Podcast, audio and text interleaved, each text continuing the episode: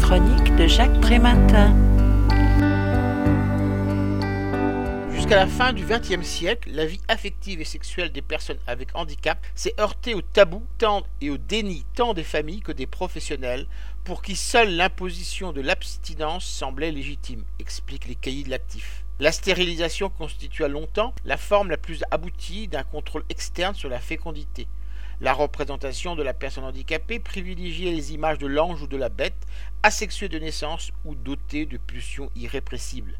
Mais les réticences à lui accorder le bénéfice du droit commun provenaient aussi de la nécessité de protection face à des êtres particulièrement fragiles et vulnérables. Ces deux arguments ont été battus en brèche. D'une part, la grande majorité de ces personnes ont montré leur aptitude à respecter les codes sociaux, manifestant leur sensibilité à l'interdit et leur capacité d'assimilation des modèles à suivre. D'autre part, ce qui s'avère dangereux pour les personnes avec handicap, comme pour les valides, ce n'est pas tant la sexualité en elle-même que les abus et les viols, les agressions et les atteintes.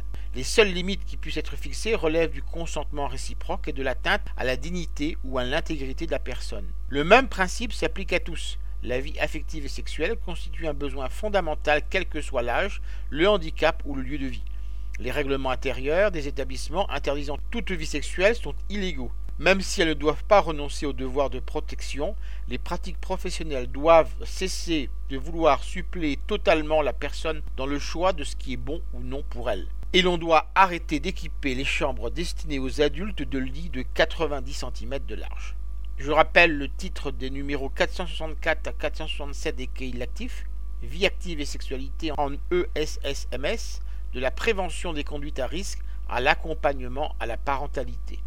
Cette revue a été publiée en 2015 et est vendue au prix de 24 euros. Vous pouvez retrouver le texte de cette critique dans le numéro 1187 de Lien Social. Il est consultable sur le site du journal www.lien-social.com. Je vous dis à très bientôt.